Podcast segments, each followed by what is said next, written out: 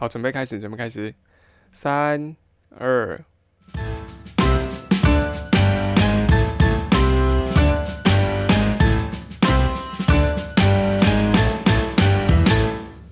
大家好，欢迎来到球鱼岛环境报报，我是新奇。OK，福定，我们每周为你精选国内外环境新闻，让你开车通勤、做家事的时候都能了解窗户外面正在发生什么事情。除了环境新闻外，我们也会以生态相关背景的角度带你深入浅出事件背后的秘密。请注意，本节目可能包含些许干话。如果你也准备好了，那么 欢迎来问刀问刀贼。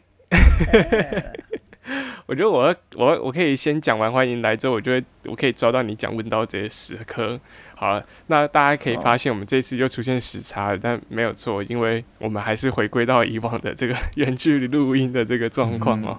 所以没办法，这一集可能我会尽力把尽力把这个中间的空白都剪掉了，但请请各位听众多多包涵。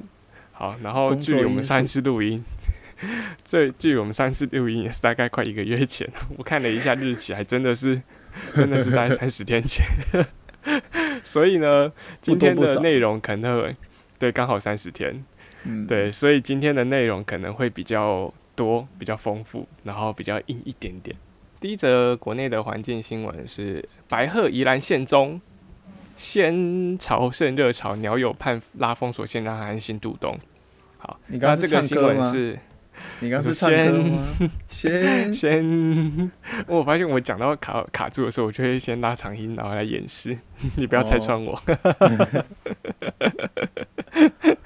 好了，那这个在宜兰哦，嗯，被国际列为极为物种的西伯利亚白鹤，三天前啊，这次三天前是几天前的三天前？我看看哦，呃，十一月十八号啊，十八号吗？哦，对，十八号是二十四的。二十四应该是那个宜兰市长去找那个金山的那个金山的那个小农吧？那一天是二十四号，但其实更早就来了。那这个小白鹤，大家如果有印象的话，其实在二零一四年的时候呢，也有一只就是不小心迷路飞来台湾。哦，那为什么会讲不小心迷路呢？因为这儿来讲，台湾其实不在他们就是这个迁徙的这个路线上面，所以这种鸟我们就会称它为迷鸟。迷鸟就是迷路的迷啊，迷路才跑来台湾这样。那那只小白鹤刚来台湾的时候还是亚成鸟，那所以它在这里待了两年，或者二零一六年的时候就又就是北北返西伯利亚，对，北返西伯利亚。那这一次又有一只那个白鹤跑来台湾之后，大家就很兴奋，就说：“哎，是不是这个去年这一只啊？那不是说去年的，应该说四年前这一只上一次那小白鹤啊。”上一次那一只白鹤长大又回来，那因为那一只之前那一只白鹤，它在北返之前呢，其实台湾有在帮它上一个脚环，所以这一次来的这只没有脚环，所以判定应该不是同一只啦。刚刚这个福定有讲到，就是我们呃宜兰市的市长江聪渊，他有去拜访当时跟这个小白鹤一起生活的老农，好，他叫什么名字？帮我查一下，帮我看一下，他叫黄正俊。阿贝啊，黄黄黄阿贝去问他说：“哎，是不是同一只？”阿贝他也就是很可爱，他就说：“不是，如果是的话，他应该回到金山。” 他直接认定金山就是他的家，是。看来他真的蛮想那一只小白鹤的。阿贝远来是客啊！对对对，直接认定说，充分展现台湾人好客的热情，好客的热情。对，他说：“哎，他没有回家，所以应该不是我的那一只。”这样子，对啊，很专业，很专业的阿贝。OK，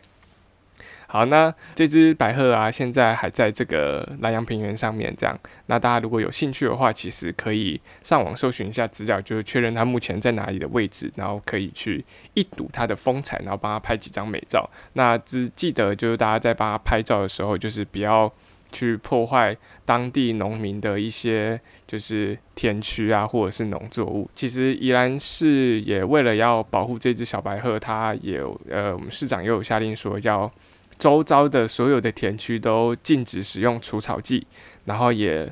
不得使用这个福寿螺的杀螺的药。也县府也答应说会就是请人去协助农民把田埂除草，就不需要使用插草剂这样。希望可以给这个小白鹤一个安心生活的环境。我觉得近几年明星物种对于台湾友善农业的加持真的是功不可没。诶，你还记得我们上次讲的那个 那个小熊吗，跑到、哦啊跑到那个富富里嘛，是富里还哦是池上？富里，对，富里的那只小熊，对啊，就是也是说就就让它吃这样子，然后这个公家单位会负责他的负责这个田区的亏损，这样我觉得其实这一这一点是真的非常的值得赞许啦。嗯，对，有流量，嗯，呃，对啊，有流量没有错了，对对对，毕竟是明星物种嘛。这样太那这。个，对，我们就是这样子，不是吗？哦 OK，好，好了，那这个就是其他鸟友也有提醒大家，就是如果要去的话，就是附近的这个，因为都是农路，所以那个路宽有限，请大家就是呃在附近找一个比较宽敞的地方停好车之后，再过去就是赏鸟。这样，附近的一间庙宇也有提供他们庙前的广场让大家停车，就请大家就是不要都挤在路中间，干扰就是当地生活的居民。刚才讲到的这个宜兰保护这只小白鹤的措施呢，我们就可以来讲一下它的相反案例。相反案例哦，相反案例发生什么事情呢？这件事情发生在金门，前阵子发生过，对，就是上礼拜而已，十一月二十四号。标题是“野鸭悲歌疑误食加料的酒糟，近百只花嘴鸭暴毙”。这个看到的时候，我真的是非常的难过。那因为通常我们看到这个有就是有花嘴鸭暴毙，然后又讲到毒酒糟，其实我们都可以很直接联想到，就是有一个叫做老鹰红豆的一个专案，在讲说老鹰吃了被老鼠药毒死的老鼠之后，也跟着被毒死。那其实，在务农的地区啊，其实除了毒老鼠之外，其实他们也会毒鸟。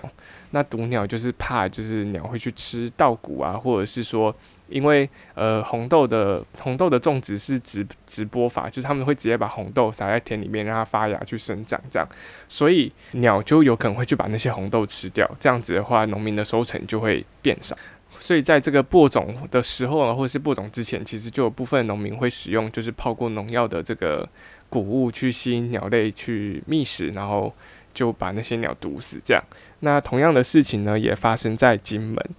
在这个金宁乡的沙冈一带农田的大排里面啊，发现不少的野鸭暴毙，为数众多哦，总共最后点清点数量是七十几只哦。七十六，大部七十六，对，大部分都是花嘴鸭。那也有在附近的这个草地发现掺了农药的酒糟。那这个县府就把这些死亡的这个鸭尸就有就是要送到台湾来化验，说看确切的这个死亡原因是什么。但是八九不离十，应该就是被毒死的啦。那我觉得这个其实应该说这个事情也不是新闻了，只是到底什么时候才能看到这些事情有所改善，而不是说只是因为有一个明星物种出现了，然后我们才想到说啊要去保护它？难道其他这些花嘴鸭就不值得保育吗？或者是说，难道这七十六只的花嘴鸭，它对生态系的服务会比这一只一只的迷鸟的小白鹤还要少？觉得这个是政府单位应该要好好去思考问题啊。讲到真的是有点生气。因为语气整个荡下来了。对啊，就很难过。你看那些啊，好，因为之前在罗东林场的那个罗东林场里面有一个主墓池嘛，那主墓池里面就有很多的花嘴鸭，所以其实我对花嘴鸭会有一种就是很熟悉，然后很亲切的感觉。所以看这一次看到这么多花嘴鸭被毒死，就真的是特别难过。哦，好，那这个是关于这个宜兰的这个小白鹤的新闻。好，原本想要补充一下这个，呃，其实在上个月还有一个，也是一个很稀有的客人，好，一个小客人出现在新北的鼻头渔港。好鼻头这个小客人是谁？对，鼻头渔港啊，是鼻鼻头吧？我没有记错吧？哦，好，对对对，这个小客人是谁？福定。是海豹，小海豹。哎、是没有错，是一只小海豹。刚开始我们在就是相关的社团看到的时候，一开始大家民众还以为是海狮或者是海狗之类的，因为其实那种生物在水里面的话，大家一开始拍到的画面都是就比如说在移动啊，或者是远远的用手机，然后硬是要放大去拍到那种照片，所以其实大家都看不清楚。直到呢，这只小海豹它自己游累了，就爬到这个港区里面的这个木板上面去休息，然后大家才可以确定说，诶，这是一只小海豹这样子。嗯，然后我觉得，我觉得最有趣的是，当时那个新北市动保动保处的第一个说法是，怎么可能会有海豹？海豹是外来种，就是怎么会出现在台湾？然后就要就派人去确认说，诶，真的有这件事情，然后要把它就是就是抓起来安置啦。那我想先跟大家解释一下，就是当我们的这个官员说海豹是外来种的时候呢，其实有一个很大的问题。一般我们会定义外来种，通常都是用呃人为的方式，就是因为人类不管是有意还是无意的，把一个物种从它原本生活的地方带到了全新的环境，我们才会称它为外来种。所以如果是靠他自己的努力，好从不管他从哪里来，假设日本好了，他靠他自己的努力从日本这样游游游游一路游到台湾，但其实不能说他是外来种，因为他是靠自己的能力扩散到台湾来的。好，所以这个是一个。啊，对啊，定义是这样啊，定义是这样，定义是这样，就是你只要不是借由人力的人为的帮助下，它可以跨过一个跨过一个环境来到另外一个环境，它就算是自然扩散。哦，但对，它是自然扩散来的。其实，但但其实外来种其实并不包含变异，对不对？对，它不一定是指不好的。因为大部分其实我们吃的的蔬菜啊、水果，其实如果你要以台湾的环境来讲，它当然都是外来种啊，对啊。那这个外来种就是看你有没有办法，就是好好的去做管制啊。但我刚才想要讲的是，你不能因为就是台湾第一次出现海豹，你就说人家是外来种，因为人家是靠自己的努力过来的，懂吗？当然有可能，因为。因为呃，因为他们后来也有去先问野柳那个海洋公园，就说，诶，是不是你们的海豹跑掉？啊，也说不是，后来就说，诶，也不是啊，就是真的是就是一只野生的海豹最后那只海豹是就又游走了，就就离开了。那只是就是觉得对这个动保局一开第一时间的反应就觉得很奇怪。他那个时候想要去围捕，是因为他们判定说他还是一只，就是还是一只小海豹，还没成年呐，怕它就是离开母亲身边太久，就是。会有就是死亡的风险，所以才想说先带到这个野柳去安置。但把两件事情比起来，才才会看到这件，才会看到这个现象，对不对？那你说哪两件事情？就是把迷鸟、白鹤跟海豹对啦两件比对对对放在一起，你才会发现这个差异。对啊，因为你看那个时候海豹出现的时候，这个动保处的第一个反应是赶紧去把那只小海豹抓起来，因为它是外来种。那我们今天来了两只迷鸟，你总不会说那只白鹤说啊那是外来种，然后赶紧就把它抓走。这个是两个诶，不能讲双标，因为它完全就是不同逻辑。但你怎么可以就是？我觉得这个基本知识的部分可能要再加强。就不晓得有没有人可以内部的人可以跟我们分享为什么会做两种这样不同的决定。不知道有没有有没有比较了解内情的观众可以跟我们分享一下？我觉得，因为可能不习惯，真的，因为对台湾来讲，可能真的是第一次啊，所以在第一时间的反应上，有一点就是有一点状状况外之类的吧，错愕啊。对啦，对啊，诶，但是我有看到一个资料，诶，其实台湾不是第一次有海豹，诶，在日治时期，其实也有海报游到台湾来，超久以前。哦，就是有人找到，我不知道他们怎么有办法找到一张简报，就在讲日治时期的时候，有一只海豹从日治不知道从哪里来的，反正就是游到台湾，然后后来那只海豹有被收容在就是呃动物园。哦，我觉得超猛的，到底说什么有办法有可以找到这么久以前的资料？我觉得这真的超厉害的，很厉害，真的很猛。好，那这个这一则这个小白鹤的新闻就到这边，休息一下。好。讲超多，对啊。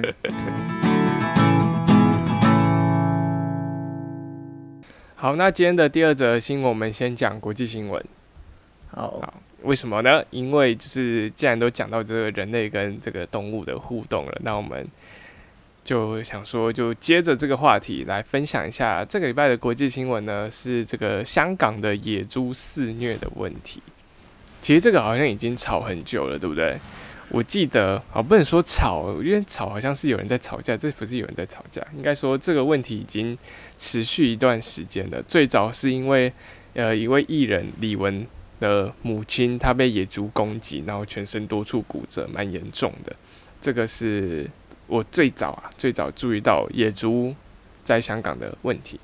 结果后来呢，这个新闻好像就像滚雪球一样，越滚越大可，几乎每个礼拜都可以看到，就是有香港人被这个野猪攻击的新闻浮上台面。对啊，最近是最近是有警察被攻击，是不是？对，最近是有一个叫警府，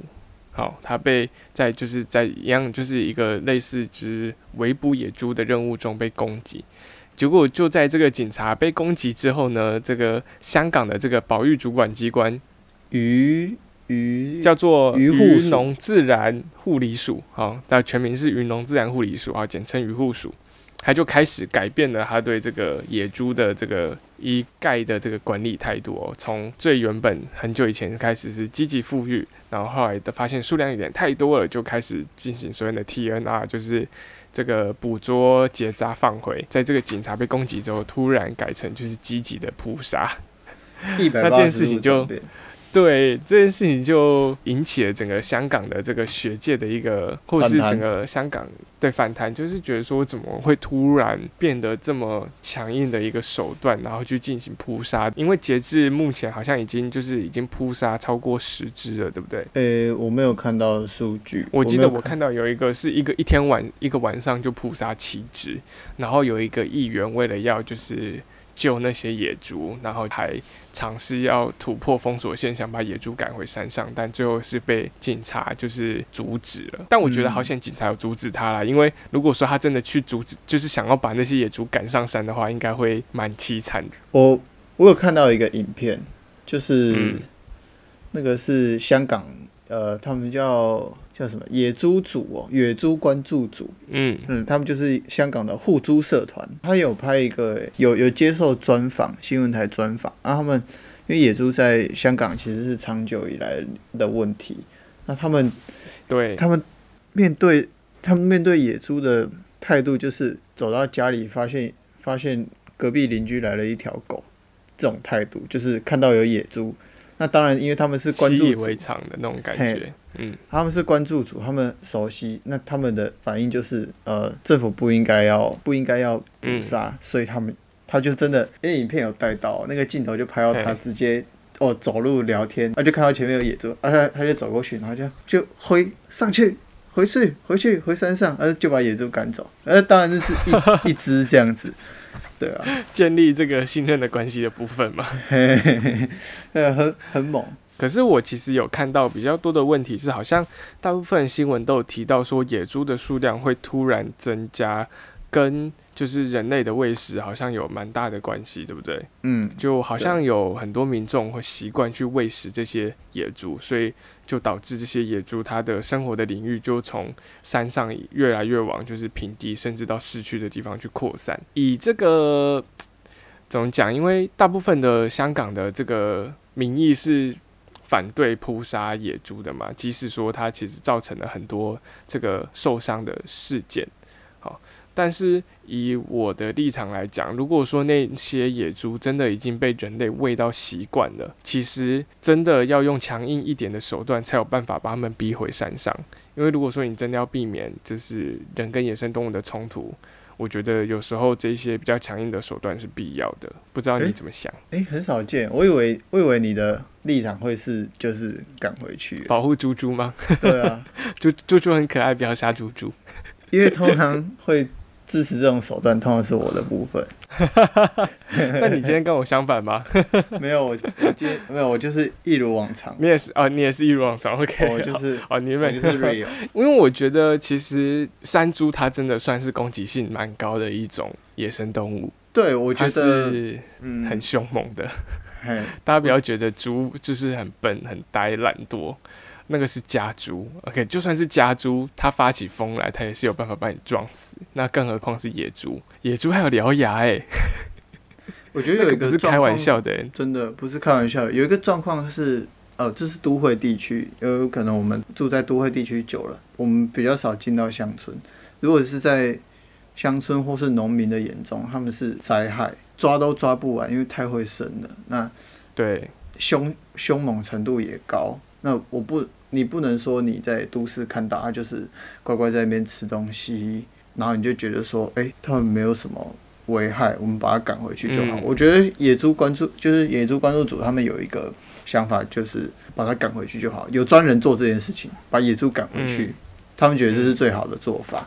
对哦，但我觉得不 OK。不晓得香港的野猪有没有一个很全面的一个就是生态调查，就是说，如果说今天山上的环境负载量就是真的已经饱和了，那没有办法，野猪就是一定得扩散到南下或是市区的地方。所以，如果你今天不控制它的数量，你一直只是一直把它往山上赶，它还是会下山，就是因为山上已经没有其他的地区可以让这些猪去活动。那对，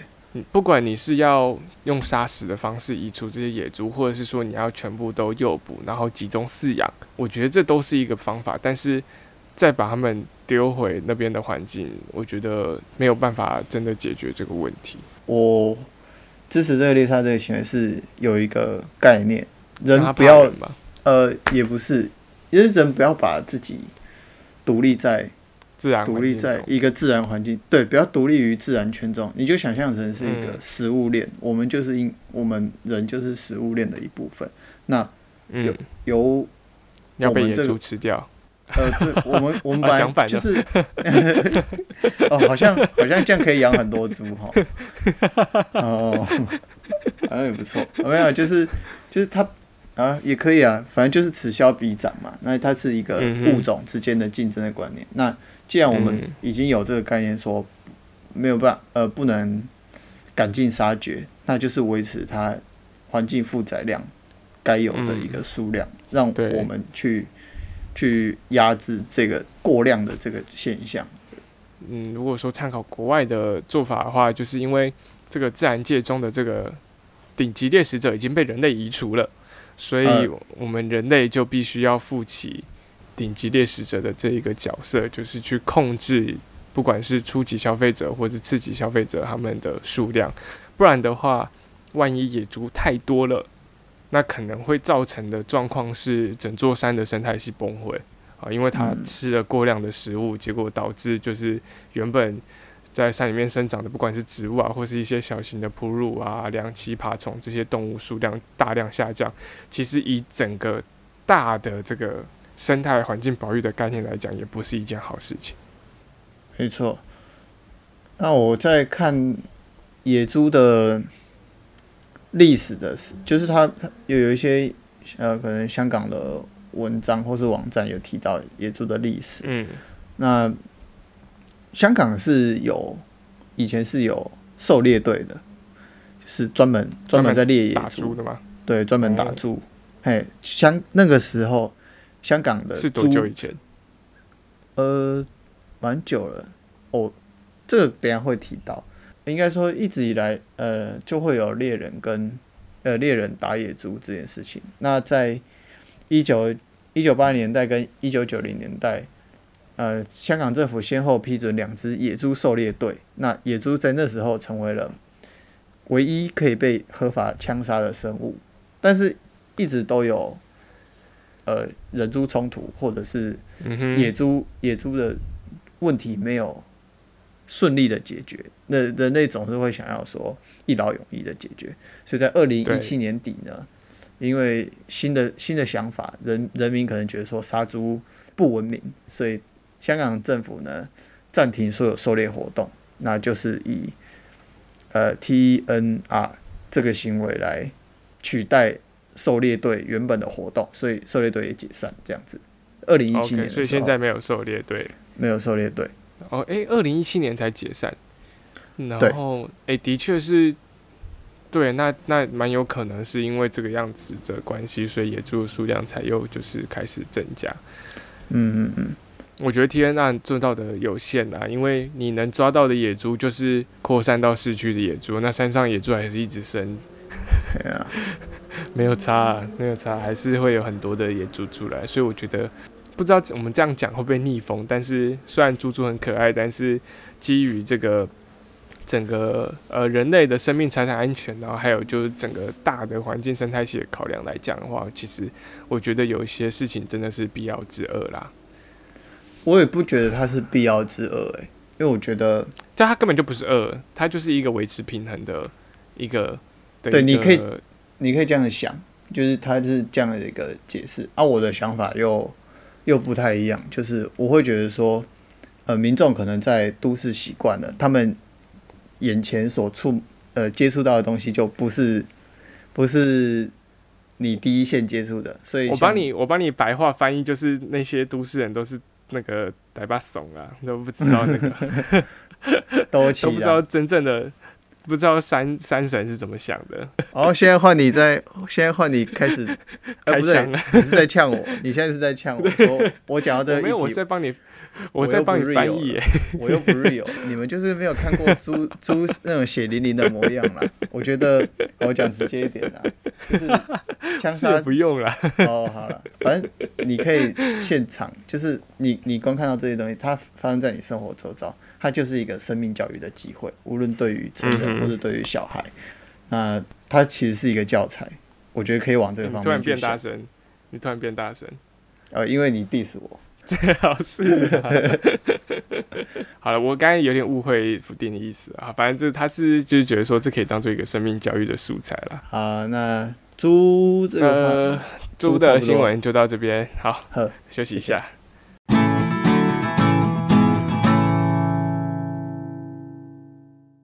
好，那今天的最后一则新闻，国内的新闻。啊，资本光电案争议四年，台东县政府终止契约。哦，这一篇新闻发布是十一月二十四号，台东县政府在呃二十四号上午宣宣布终止与签约厂商的契约关系。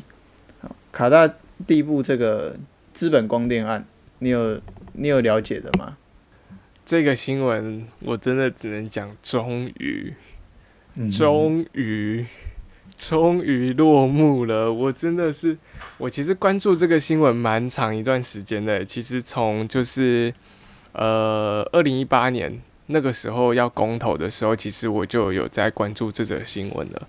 那会开始关注这个新闻，最主要是因为那个时候有一个公投案是叫以核养绿嘛，这跟蔡政府的这个能源政策有关系，就是那个时候希望就是再生能源的发电量可以达到我们的总发电量的二十趴。那那个时候就是为了这件事情，对提比例提高，其实发电量也要提高。那发电量提高就要有发电厂嘛，不然的话电不可能太阳一照长在你身上，你就突然变成就是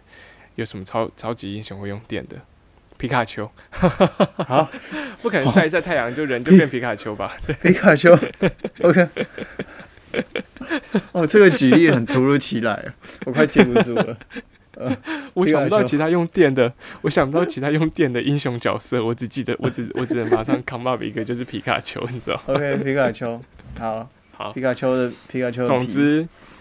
好，总之因为没有皮卡丘嘛，所以如果你想要达到这么多再生能源，台湾来讲，水力可以建制水力发电厂的场域基本上已经饱和了，所以你就只能盖风电场或者是太阳能光电厂。那这个太阳能光电厂呢，就当时就选了一个，就有说要选一个地方叫做台东的资本湿地。那这个资本湿地呢，其实是一个国际，我记得是国际重要湿地，生态非常丰富，然后也很值得保育的一个湿地，结果要被拿来盖光电厂。然后我第一次注意到是这个时候，然后我就在想说，到底这件事情要怎么发展啊？那一直到上礼拜终于确定不会盖，我就真的是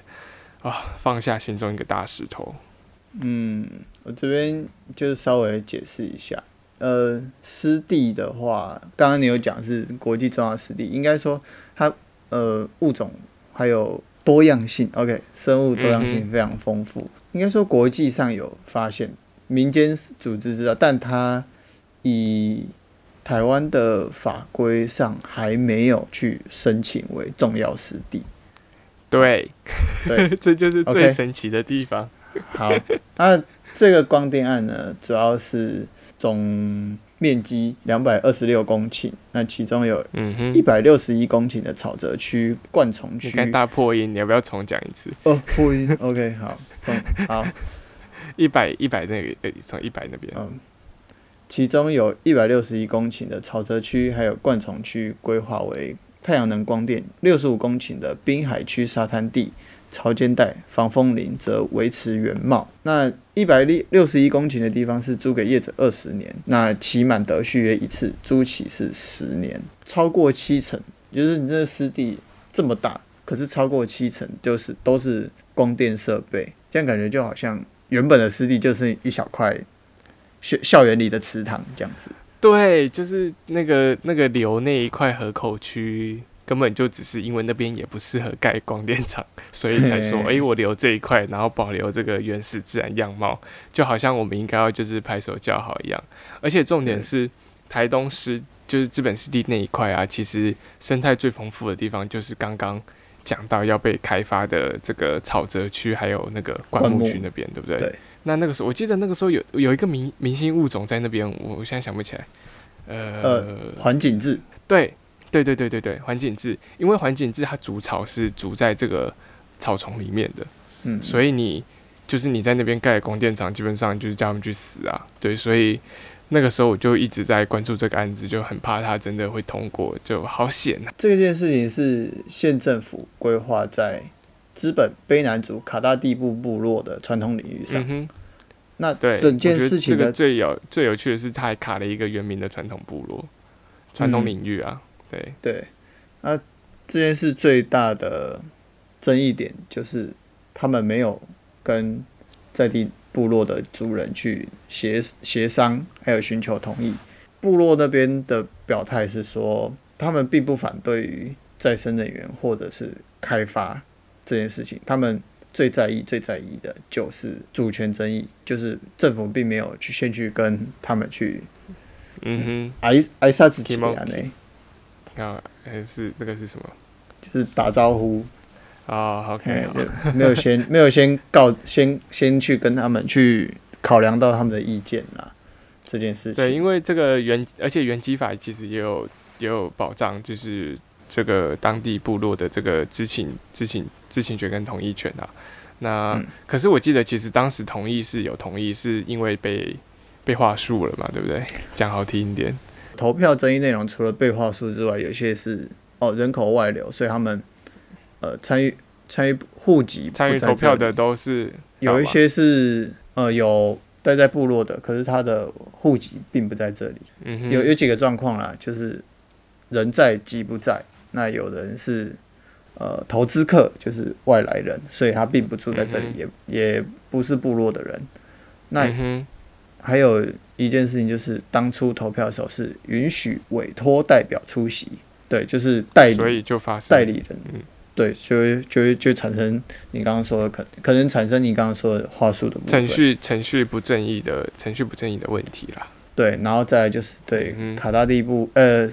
对于这个这块领域有投票权的，呃，户籍区域界定，就是到底是到底谁可以投票这件事情，嗯哼，也没有很清楚的规范，对对所以所以才引发了这些争议，这样，后面的这些争议。我觉得最近有好多就是其实跟生态相关的开发案，最后都是被原基法挡下来。我就觉得部落啊，还有就是他们在地的努力，真的对生态来保育来讲，也是一个很重要的力量。